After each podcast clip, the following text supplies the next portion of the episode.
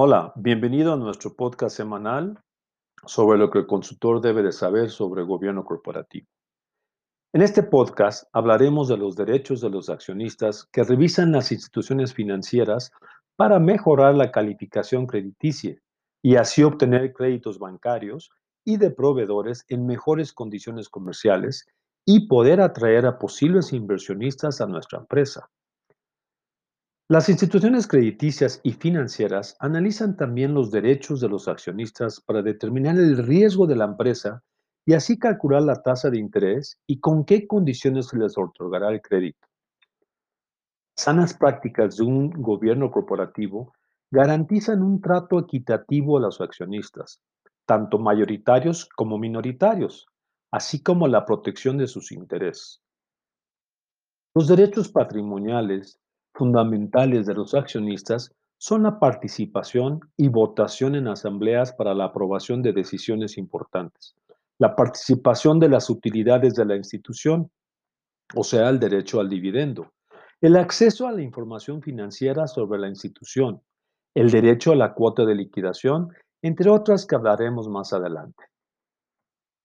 El concepto de derechos de los accionistas que proporciona el Diccionario Jurídico Mexicano de la Suprema Corte de Justicia de la Nación dice, en las sociedades de capitales, como es el caso de la sociedad anónima, los titulares legítimos de las acciones adquieren por esta circunstancia un conjunto de derechos que se encuentran incorporados a los títulos de valor. Fundamentalmente, estos derechos pueden clasificarse en dos grandes grupos, patrimoniales y corporativos o de consecución. El trato equitativo a los accionistas, tanto mayoritarios como minoritarios, es importante para un buen gobierno corporativo, para una buena gobernanza.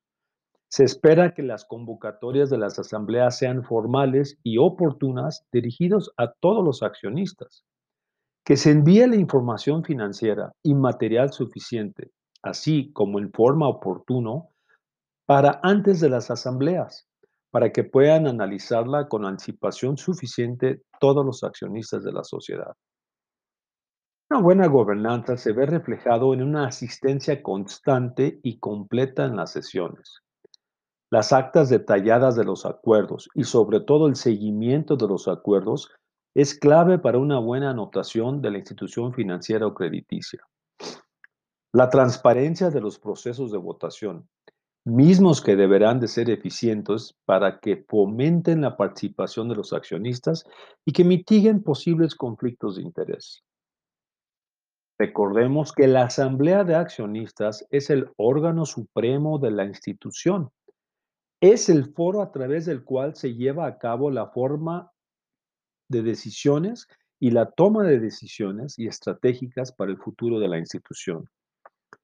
Es a través de las asambleas donde los accionistas ejercen su derecho de participación y votación para la toma de decisiones importantes en la empresa, como puede ser cambios en los estatutos, propuesta y selección de los miembros del consejo, fusiones, adquisiciones, escisiones, entre otros temas relevantes.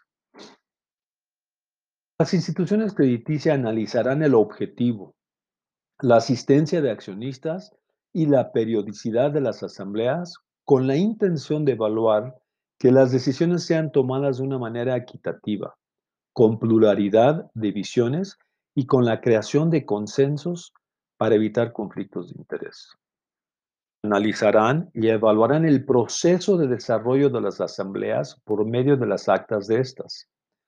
Se analizará que existan notificaciones previas dirigidas a todos los accionistas Respecto a los asuntos a tratar, la información proporcionada previa a la sesión, la rutina utilizada en la ejecución, la duración, la asistencia y el proceso de votación, entre otros factores claves.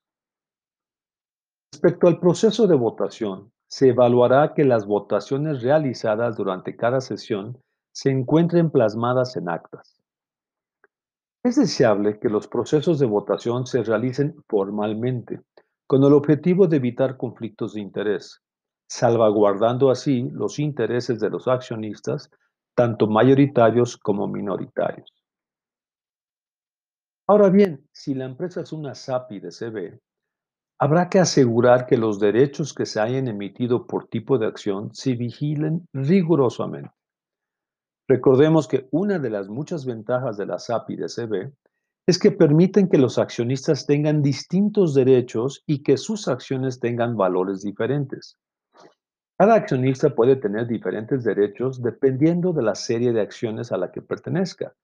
Por ejemplo, en forma enunciativa y no limitativa, existen acciones con derecho a votar en todas las decisiones.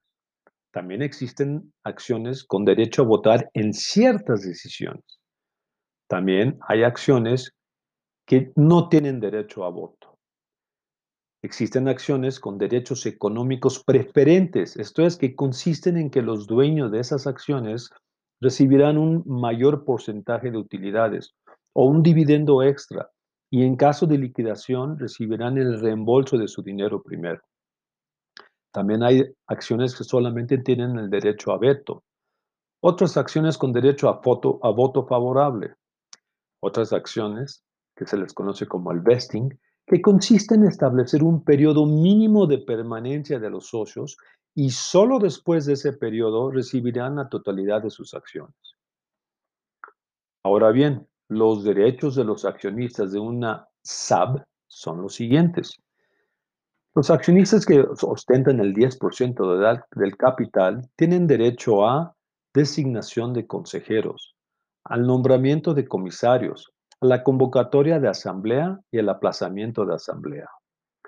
Aquellos accionistas que ostentan entre el 5 y el 15% del capital tienen derecho a la acción de responsabilidad civil contra administradores o comisarios. Los accionistas que ostentan en su conjunto en forma individual el 20% del capital tienen derecho a la oposición judicial a resolución. En general, los accionistas tienen el derecho de convocatoria y de aplazamiento de acuerdos. También tienen el derecho de acción de responsabilidad civil contra administradores. La oposición de acuerdos a la Asamblea y la comparación de derechos de minorías y de preferencia. Los desacuerdos entre accionistas y la limitación de la responsabilidad de consejeros y directivos por daños y perjuicios. Si bien nuestra intención de este podcast no sea un tratado sobre todos los derechos de los accionistas en las diferentes sociedades mercantiles, lo queremos hacer énfasis que para tener una buena gobernanza en una empresa, los derechos y la información, así como la frecuencia y los procesos son parte clave de evaluación. Es por eso que las instituciones financieras y crediticias analizan este rubor para calcular el riesgo de corto, mediano y largo plazo que puede tener la institución y por ende otorgar un mayor o menor plazo de crédito, así como una mayor o menor tasa de interés o mayores o menores garantías crédito. La buena gobernanza en todos sus rubros hará que la institución financiera le dé una calificación crediticia mejor otorgándole así a la empresa condiciones preferenciales de crédito. En resumen, recordemos de los podcasts anteriores que los pilares de una buena gobernanza son, la primera, formalización del marco de gobierno corporativo a través de manuales, políticas y procedimientos bien establecidos y documentados. Segundo, el definir claramente las responsabilidades básicas del Consejo de Administración y del equipo de alta dirección, asegurando claridad e inducción en los roles, asegurando una buena composición y proporción del Consejo, teniendo una metodología para la evaluación del desempeño, remuneración y reconocimiento a los consejeros y directivos, asegurando la calidad de las juntas de consejo y comités adicionales y teniendo un plan de sucesión del equipo de alta dirección, sin olvidar la continua evaluación de riesgos y planes de contingencia. Como hemos mencionado en este podcast, el tercero es asegurar los derechos de los accionistas mayoritarios y sobre todo minoritarios. En los siguientes podcasts hablaremos sobre las prácticas de auditoría, transparencia y divulgación. Y por último, sobre el reconocimiento de las partes interesadas. Estos cinco puntos claves, si se implementan correctamente en forma y fondo, servirán para mejorar la rentabilidad de la empresa a través de conseguir mejor calidad de créditos y de su permanencia a largo plazo. Les deseo mucho éxito en la implementación de un buen gobierno corporativo en sus empresas para poder así mejorar la calidad financiera y crediticia de la institución, mejorando así sus flujos y sus utilidades. Hasta el próximo podcast. Gracias.